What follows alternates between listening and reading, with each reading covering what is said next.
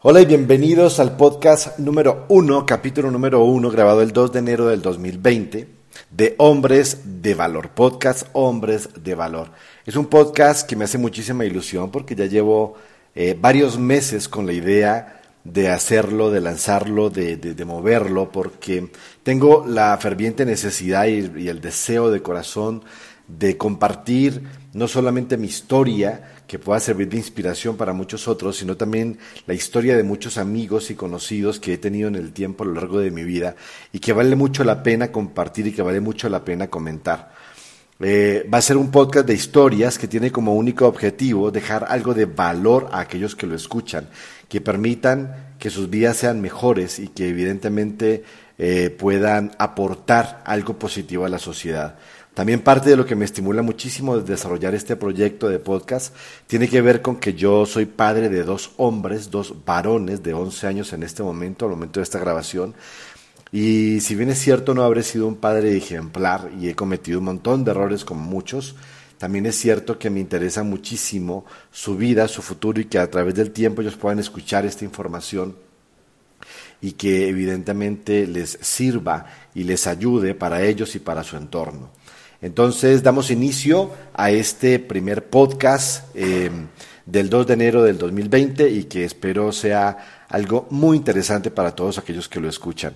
Eh, la dinámica que vamos a desarrollar a través de este programa tiene que ver con historias, historias de vida, historias de, de amores, de desamores, historias de trabajos, historias de dolores, historias de alegrías, de muchos de los hombres que se unan a esta comunidad y que mm, como ejemplo y que como referente voy a comenzar a voy a comenzar por la mía. Voy a comenzar a contar mi historia a corazón abierto, sin miedo a juzgamientos, sin miedo a, qué dirán, porque es parte de lo que ya uno tiene que soltar en la vida y aprender a darse cuenta que la vida es eso, la vida es algo que tú viviste, que tomaste, tomaste, tomaste buena, buenas y malas decisiones y hoy lo que tienes es en función de lo que has sembrado en tu vida.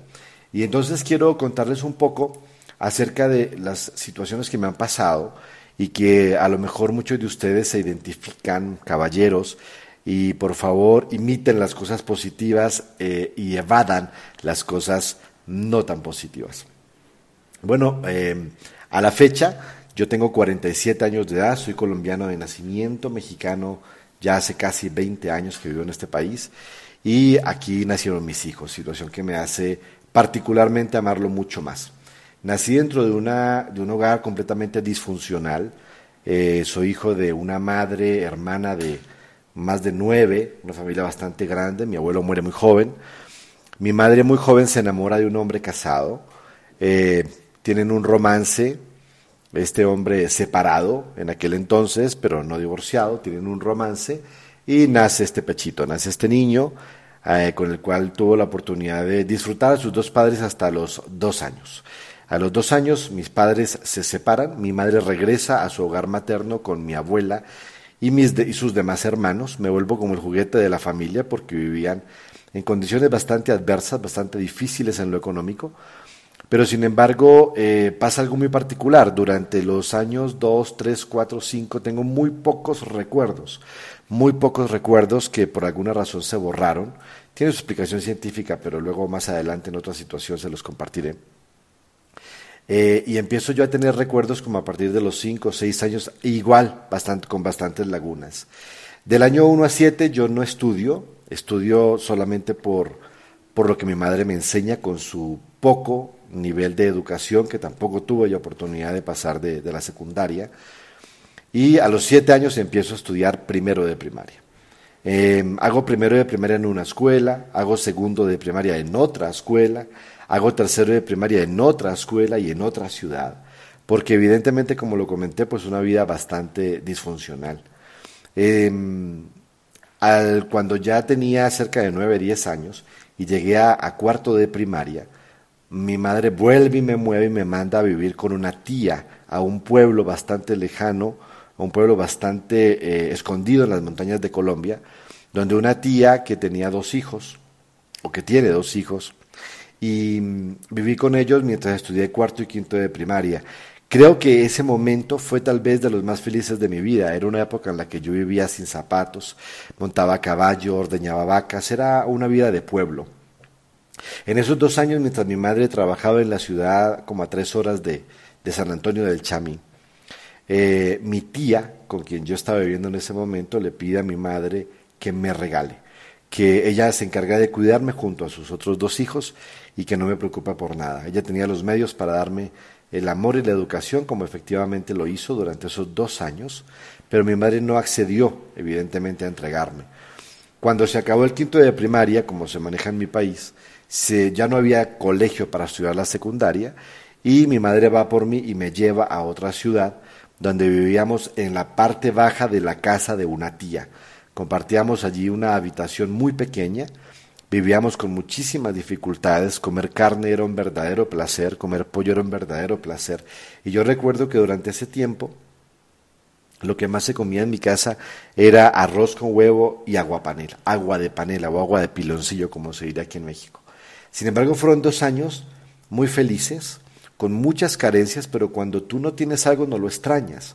Cuando tú has sido humilde, cuando tú has sido pobre económicamente, no extrañas lo que nunca has tenido. Entonces, para mí era algo muy normal, pero lo que eh, tenía como escasez de cariño, tenía escasez, perdón, de cariño no, tenía escasez económica, me sobraba de cariño. Una madre absolutamente amorosa, una madre absolutamente generosa, una madre que daba todo por mí, una madre que, a pesar de que en esos años mi padre poco aparecía, eh, mi madre no hacía otra cosa que hablarme bien de él. Em, mi madre durante toda mi infancia, toda mi adolescencia, toda mi adultez, hasta el sol de hoy que tengo 47 años, cada vez que hablamos me dice, ya llamó a su papá, ya ha hablado con su papá, ya ha hecho esto con su papá. Y mi padre, pues, bastante ausente, él tenía luego otra mujer, otros hijos, otra familia, eh, y estaba en lo suyo. Mm, mi madre procuraba la manera de llevarme a pasar vacaciones con él eh, durante las eh, épocas de las épocas de, mitad de año y de final de año. Y nunca recordaré que me decía hijo vaya pórtese bien pásela rico vea a su papá disfrútelo pero acuérdese de pedirle platica acuérdese de pedirle platica para que usted pueda vivir. Y realmente lo decía con toda la intención porque vivíamos supremamente mal con muchísimas dificultades de carácter económico, reitero. Afortunadamente teníamos un techo, teníamos algo para llevarnos a la boca, pero no había para absolutamente nada más.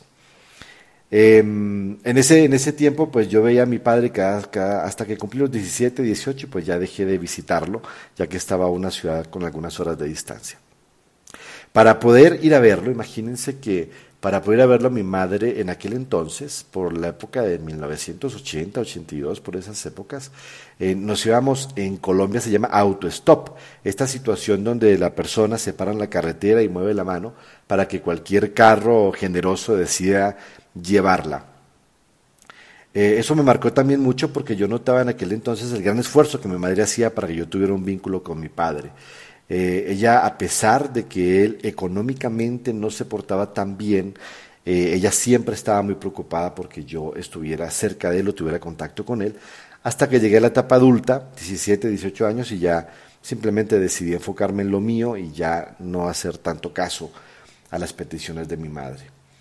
Terminé el bachillerato, terminé el colegio, eh, quería comenzar a estudiar. Mi padre, que si hablábamos eventualmente, él tenía muchos deseos de que yo fuera militar y a mí pues yo veía a la milicia en ese momento como la salida de mi casa, una casa donde vivía con un tío que en paz descanse y que amo mucho, que fue como mi segundo padre. Em, me regresó un poquito, desde los 11, 12 años hasta los 18 años viví en casa de un tío con mis, sus hijos, eh, que son como mis hermanos, los amo profundamente, me crié con ellos toda mi adolescencia. Y mientras vivíamos en esta casa, pues mi mamá nos cuidaba a los tres y mis tíos vivían en otra, en otra, en otra parte. Llego, termino el colegio, me regalo para el ejército, me regalo por 1990, que era casi un suicidio porque Colombia en ese momento atravesaba una crisis política y una guerra con el narcotráfico bastante potente. Y mm, yo me regalo, mi madre llora, llora, llora, pero yo veía la única posibilidad de tener comida y dormida fuera de la casa de mi tío. Y no porque me trataran mal, sino porque simplemente no era eh, algo que yo ya quisiera hacer. No tenía posibilidades económicas de seguir la universidad, le pedí a mi padre, no me podía ayudar y mis condiciones no me lo permitían. Entonces me regalo el ejército con tan mala suerte, mala suerte y buena suerte de las cosas que hoy en día entiendo, eh, de no haber sido aceptado. Bueno, sí fui aceptado, pero cuando ya me estaban mandando en el bus para otra ciudad del país, a última hora me bajaron del bus, me cambiaron por otra persona y me quedé fuera. Lo que yo buscaba en aquel entonces era mi libreta militar, que era de primera clase y que hoy en día veo que no sirve para absolutamente nada. Pero bueno, era un tema que en ese momento había aceptado como parte de mi vida. Muy deprimido, terminé otra vez en la casa de mi tío, con mis primos y con mi madre, con un futuro bastante incierto. Empecé a trabajar en diferentes cosas de ventas, empecé a, vender una cosa, a vender otra, que era lo que más sabía en aquel entonces, trabajos de ventas, y en todos me iba bastante mal, ya que soy una persona, soy, aunque no se crea, una persona muy tímida, muy introvertida, muy acomplejada, nunca me creí muy talentoso, era muy buen estudiante porque era matado para estudiar, pero no me creía talentoso, no me creía atractivo. No tenía novia hasta ese momento, nunca tuve novia. No había perdido la virginidad tampoco a los 18 eh, años, todavía no perdía la virginidad. Eh, me daba mucho miedo acercarme a las mujeres porque nunca me sentí eh, una persona ni agradable para ellas, ni mucho menos. Posteriormente em, empiezo a buscar trabajo y después de haber sido enfermero, haber sido auxiliar de construcción, haber sido vendedor, haber pasado por varios trabajos entre los 18 y los 19 años, tuve la fortuna de llegar a una empresa cuando tenía 19 años de edad para trabajar como vendedor. En esta empresa me dijeron que no eran ventas, y como yo me iba muy mal en las ventas, yo acepté. Me dijo que eran relaciones públicas una persona hermosa que en aquel entonces conocí, que era la directora de esa filial, a quien hoy todavía conservo comunicación con ella después de casi 30 años de, vida, em, me enseñó un trabajo que sí era ventas, era para vender unos cursos, pero allí tenía yo la posibilidad de crecer dentro de la empresa, situación que me generaba emoción y una posibilidad de salir eh, económicamente adelante. Empecé a trabajar, me enseñaron a trabajar. Al principio me costó muchísimo, pero después de tres, cuatro semanas empecé a vender y me comenzó a ir bien, mejor de lo que yo mismo imaginaba. A los tres meses ya había escalado un par de posiciones dentro de esa compañía y me proponen un traslado de ciudad a dos horas. En ese momento yo le digo a mi madre, a mis dos primos, eh, con los que ya vivía y que éramos adultos todos, de que me trasladaban para la otra ciudad. Mi madre me dijo que no, que no me daba permiso y yo le dije, es que yo no le estoy pidiendo permiso, yo le estoy avisando que me voy a ir. Le avisé en ese momento a mi padre, digámoslo así, a mi tío, de quien yo dependía en ese momento. También me dijo que no me recomendaba que me fuera, que él estaba a punto de conseguirme un trabajo como policía, policía vial, que era mi sueño en esa época. Yo soñaba con ser o policía vial o cajero de banco. Imagínense el sueño que yo tenía en ese momento. Era mi posibilidad, era mi mundo, era mi realidad. Y mm, yo no acepté, me fui para la otra ciudad, empecé a trabajar, en esa otra ciudad me empezó a ir muy mal, muy mal, la pasé muy mal, aguanté mucha hambre, vivía en una habitación, vivía con tíos, arrimado, estuve a punto de regresarme, pero no lo hice por orgullo. Mi madre me decía que por favor regresara, pero yo no lo hice porque era muy orgulloso y yo decía, ya salí de la casa, yo no vuelvo, yo no vuelvo, yo no vuelvo, yo no vuelvo, yo no vuelvo, aunque me toque dormir debajo de un puente, yo no, yo no vuelvo. Efectivamente no volví y me esforcé muchísimo más y empecé hacer las cosas bien en esta, en esta siguiente ciudad, seguí ascendiendo dentro de la compañía, llegué a un puesto de gerencia dentro de la compañía, una gerencia de ventas. Em, secuestré a mi madre. Cuando digo la secuestré es porque un día la llamé y le dije, mamá, voy a ir por ti. Le tenía un departamento ya medianamente amoblado, muy discreto, pero ya era algo como para nosotros, como que me sentía yo que ya podía. Tenía 20 años de edad en ese entonces, recién cumplidos y me llevé a mi madre. Y cuando me llevé a mi madre cometí un error. Y ese error, cuando yo escuché esto, me va a matar, pero es verdad. Yo le dije a mi madre, en aquel entonces ella tenía 42 años, yo tenía 20. Y le dije, mientras yo trabaje nunca te va a faltar nada. Afortunadamente hasta el sol de hoy, eso ha pasado con altibajos, pero ya tengo una hija de 68 años de edad en este momento. Em, seguimos allí, seguimos viviendo, trabajé. Eh, por esa época, un añito antes de empezar a trabajar, perdí la virginidad bastante tarde. Em, pero obviamente esas cosas nunca se dicen. Uno cuando, cuando pierde la virginidad tarde, uno, bueno, tarde entre comillas, es relativo. ¿Qué es tarde? ¿Qué es, es temprano? No importa pero uno ah, no puede decir a los 15, 16 años que no ha perdido la virginidad. Hoy en día es más lo que se presume que lo que se hace, pero es una realidad que también los hombres tenemos que sufrir eh, cuidando nuestra virilidad o nuestra, nuestra vida.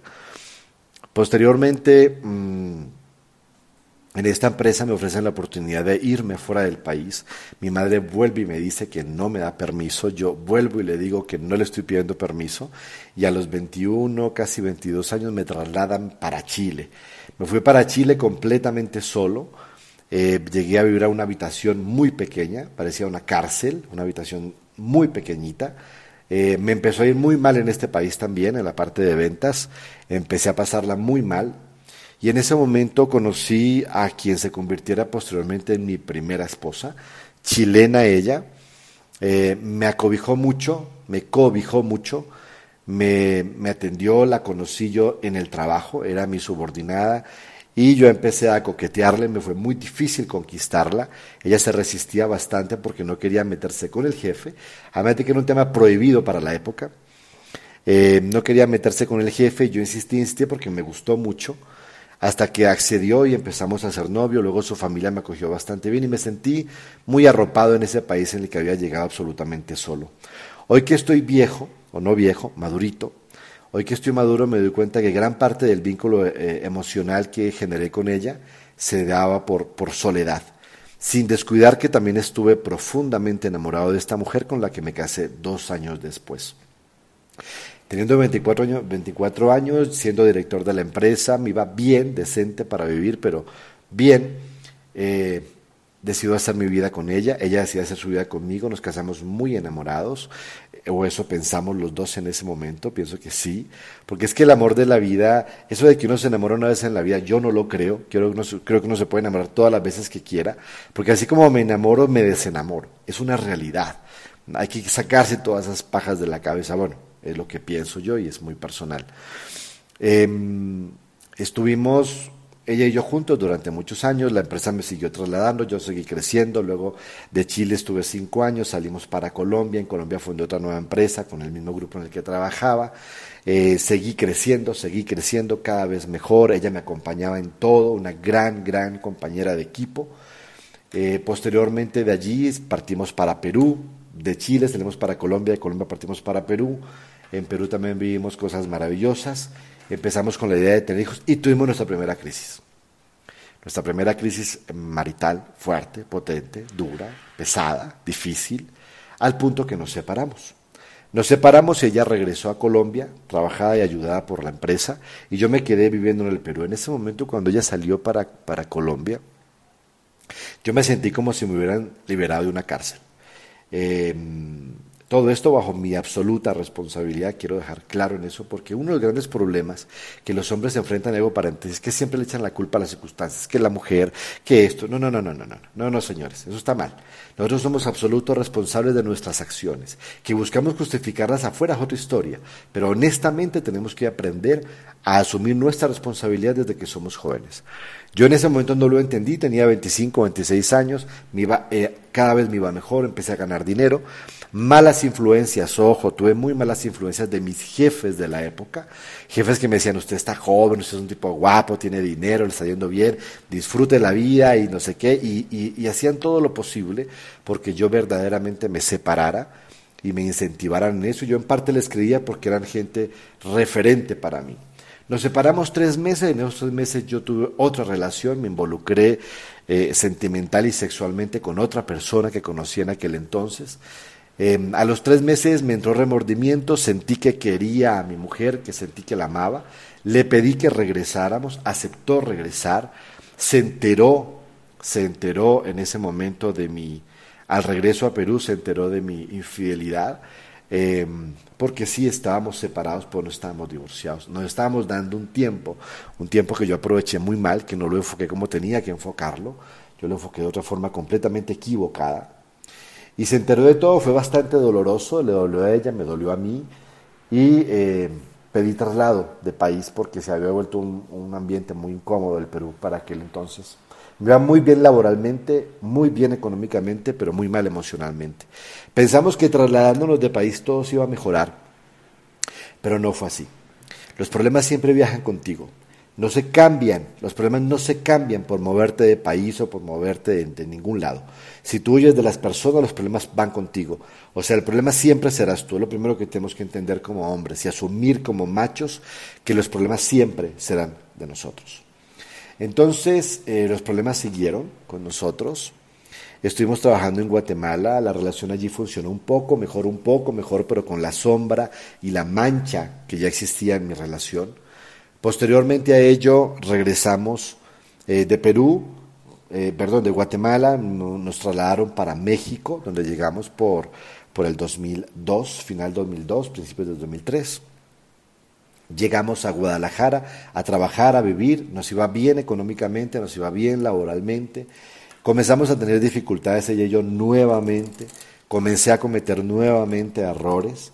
Yo accedí a un cargo alto, el poder es muy seductor y yo caí en las telas de la seducción de algunas personas que por mi vida pasaron en aquel entonces, en lo cual reconozco abiertamente, obviamente no en su momento, ya después lo reconocí y lo reconozco abiertamente que caí nuevamente en varias infidelidades, en varias mentiras. Era terrible, mentir es terrible. Eh, uno lo justifica con la adrenalina, el machismo. Me sentía muy varonil, me sentía muy querido, mi orgullo, mi ego personal. Era una cosa maravillosa, era reconocido económicamente, me iba muy bien y pues obviamente tenía que también darme mi gusto, según yo, estúpido, eh, mi gusto de tener mis novias, además de tener mi esposa y además de tener un hogar aparentemente feliz.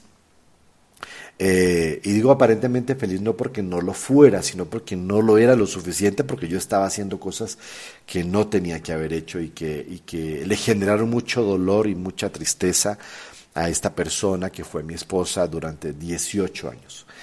Em, esto terminó obviamente deteriorando nuestra relación.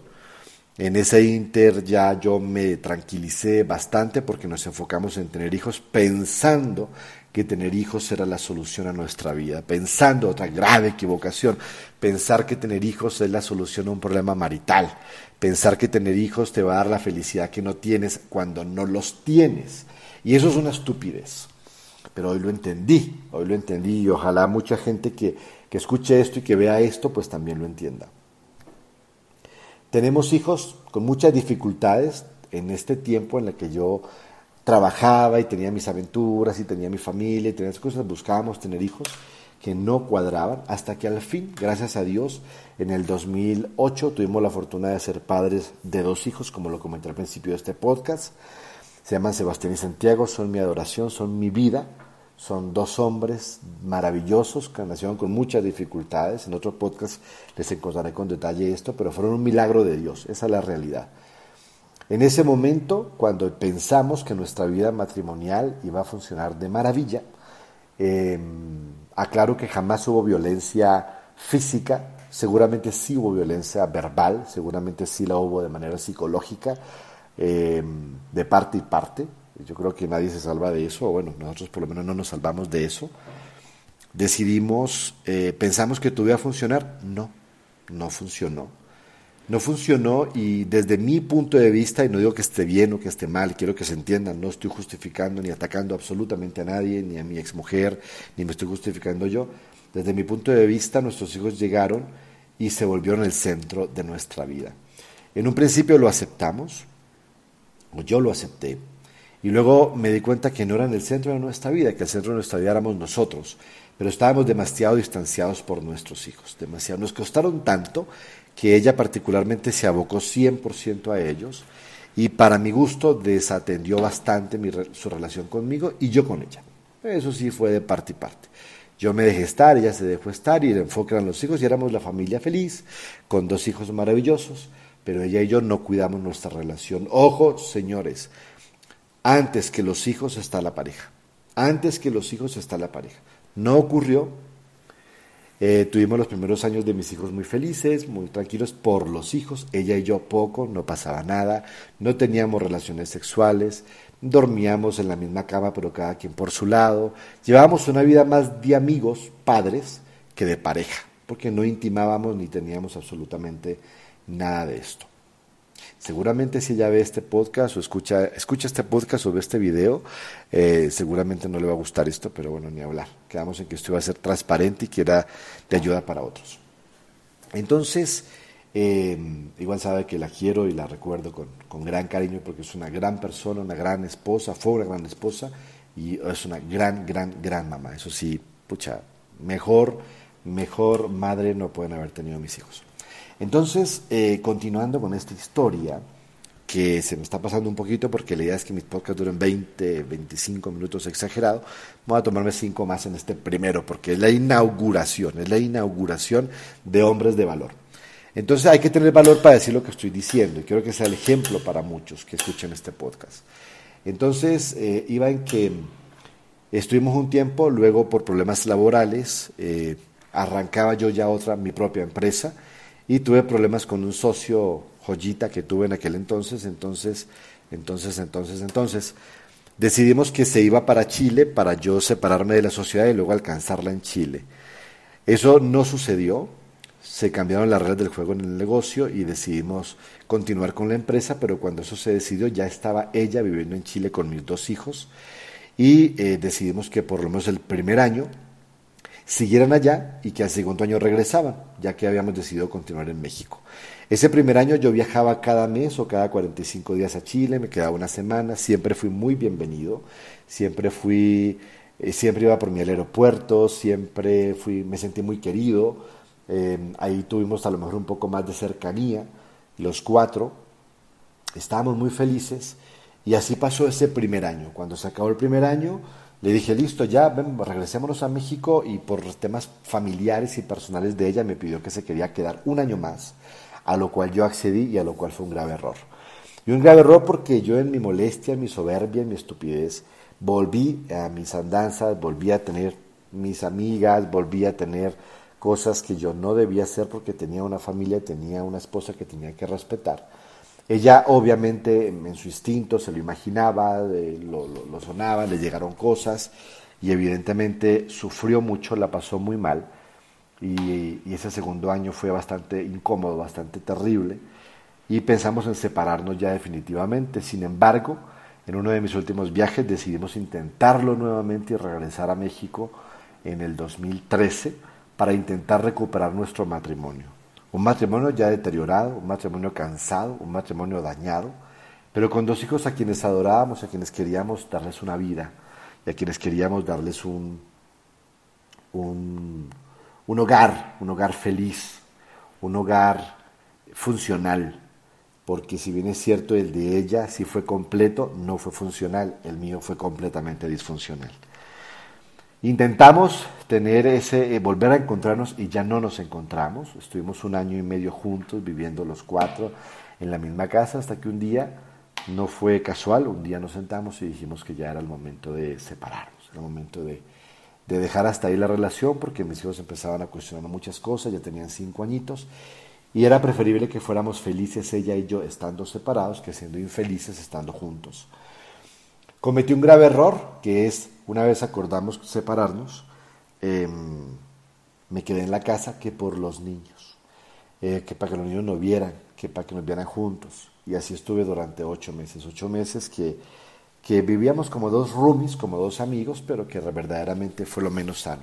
Cuando ya decidí definitivamente a salirme de casa, eh, me di cuenta que, que ahí llegó la separación, a ella le, le, dio durísimo, a mí también me dio durísimo, cada quien lo vivió a su manera.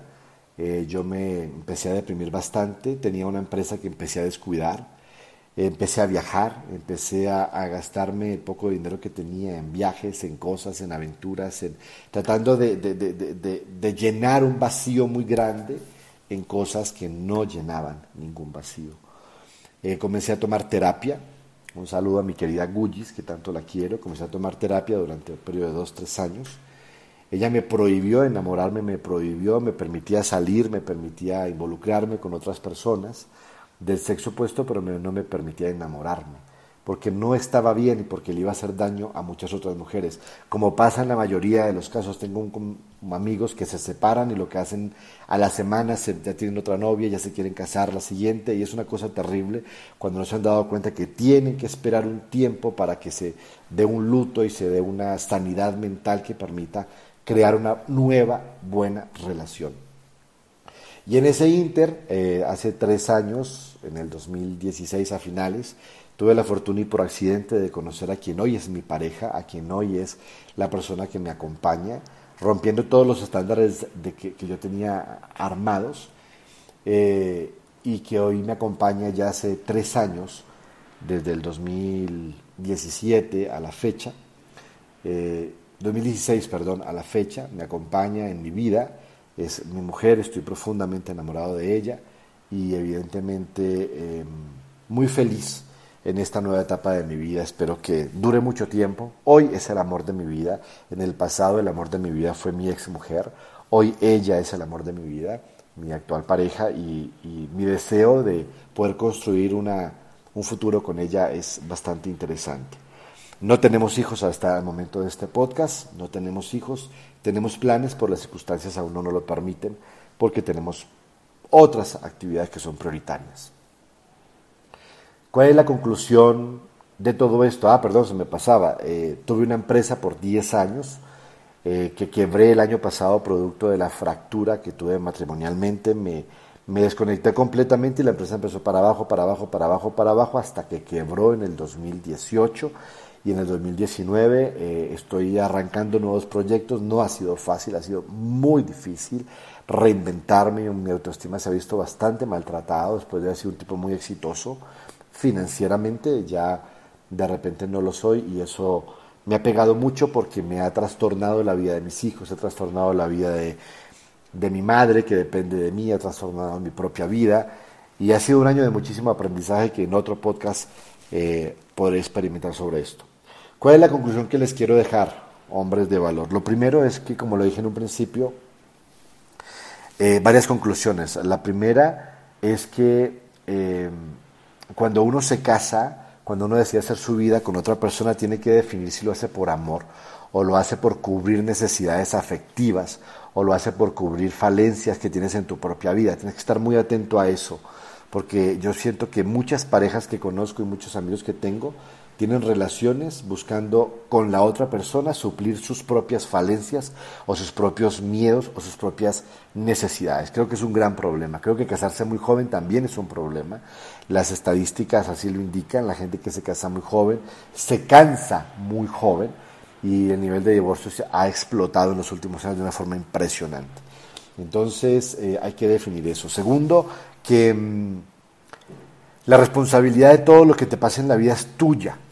Debes entender que, que, hay que dejar de andar en la vida echando de la culpa que a la exmujer o a la mujer o a la sociedad o a la edad o a la vida. O sea, toda la responsabilidad es tuya. Toda la responsabilidad de lo que tú hagas o dejes de hacer en la vida es tuya. Asúmela como tal. Yo fui infiel, fue culpa mía. No fue, ay, en un momento le echaba la culpa a ella pero luego me di cuenta que no, que eso estaba mal. La culpa, al final, quien tomó la decisión de aceptar ciertas cosas no fue ella, fui yo. Por lo tanto, yo me hago responsable de eso. Em, tres, hay que tomar terapia. Hay que tomar terapia porque no, no, no una persona que esté enferma es la única que tiene derecho a tomar eh, una terapia.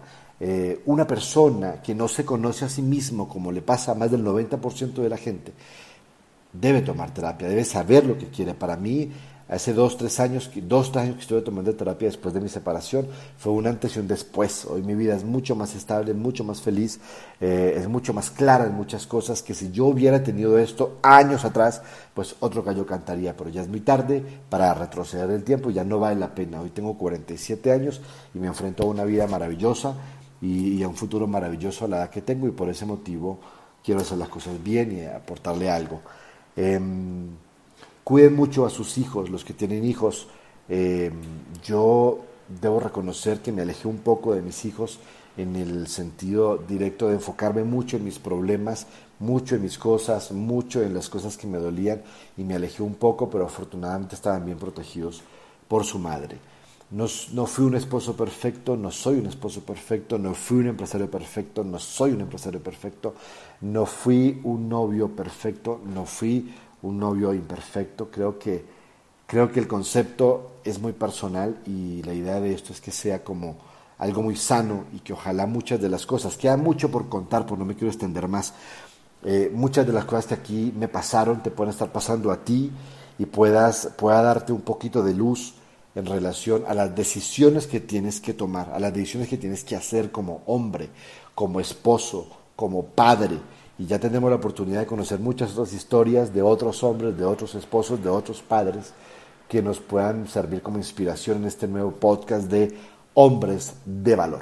Te veo en un próximo episodio, te veo en un próximo capítulo. No te lo pierdas porque se van a poner súper interesantes. Tengo unos temas muy padres que valen mucho la pena si eres un hombre y quieres ser alguien valioso para la sociedad y para la gente que te rodea. Nos vemos en el próximo podcast, Hombres de Valor.